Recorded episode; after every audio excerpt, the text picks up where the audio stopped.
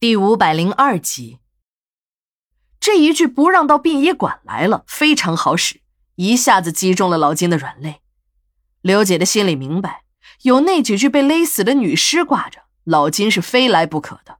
而老金每次来呢，都没有正式的理由，让他去看，只是一种友情方便。即便是拒绝他，他也没有什么办法。听刘姐这么一说，老金清了清嗓子，又回到了那个案子上。自从看到小猴伺候母亲那感人的一幕，老金是打心眼里服了，便开始更大力度的关心起小猴来。但小猴这个人呢，很有骨气，几次直接的帮助都被他回绝了。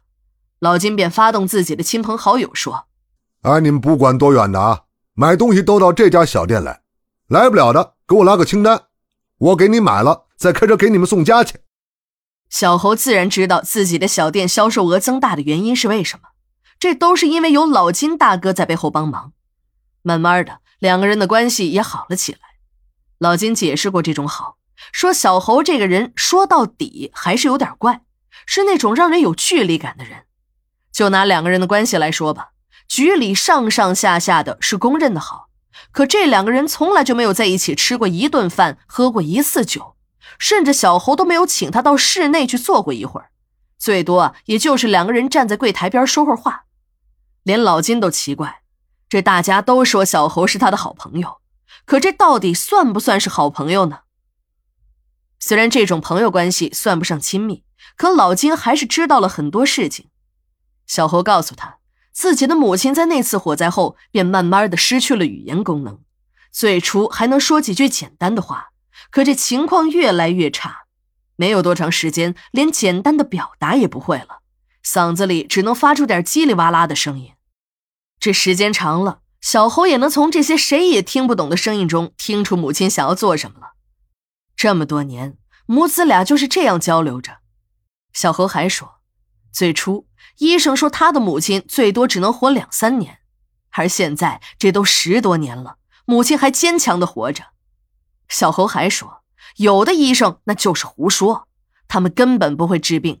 穿着白大褂就是坐那唬人的。老金从小侯的话语中听出来，小侯说不行的医生指的是西医。他经常指着母亲的脸说：“这就是那些医生害的。如果早找个有道行的大夫看看，也不至于变成这样。”老金听明白了，小侯口中的有道行的大夫，指的是一个游方的郎中。据知情人讲。说在前些年的时候，小侯听医生说自己的母亲活不了几年，便四处的为母亲寻找名医。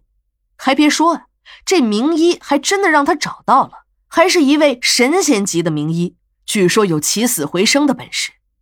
也不知是不是这位名医起的作用，反正小侯的母亲一直活着，却是个不争的事实。有一天，老金发现小侯正在和一群穿着白大褂的医生们吵架。下去一看，才知道，这些医生是市局对面那家医院里的，在报纸上看到小侯的事情后来做好事儿的。医生们打算把小侯的母亲接到医院做个体检，医院的院长还说，如果有问题还可以免费治疗。医生们以为这样的好事儿，小侯母子一定会同意的。可出乎所有人的意料，小侯的母亲一听到有一群穿着白大褂的白衣天使们来了。便像遇到了鬼一样惊恐万分。由于小侯的母亲不会说话，交流出了问题，那些医生还以为老太太有精神病，那就更得治疗了，便推着轮椅就往外走。在老金的印象中，老人前些年还出来晒着太阳，可这些年呢，连门都已经不出了。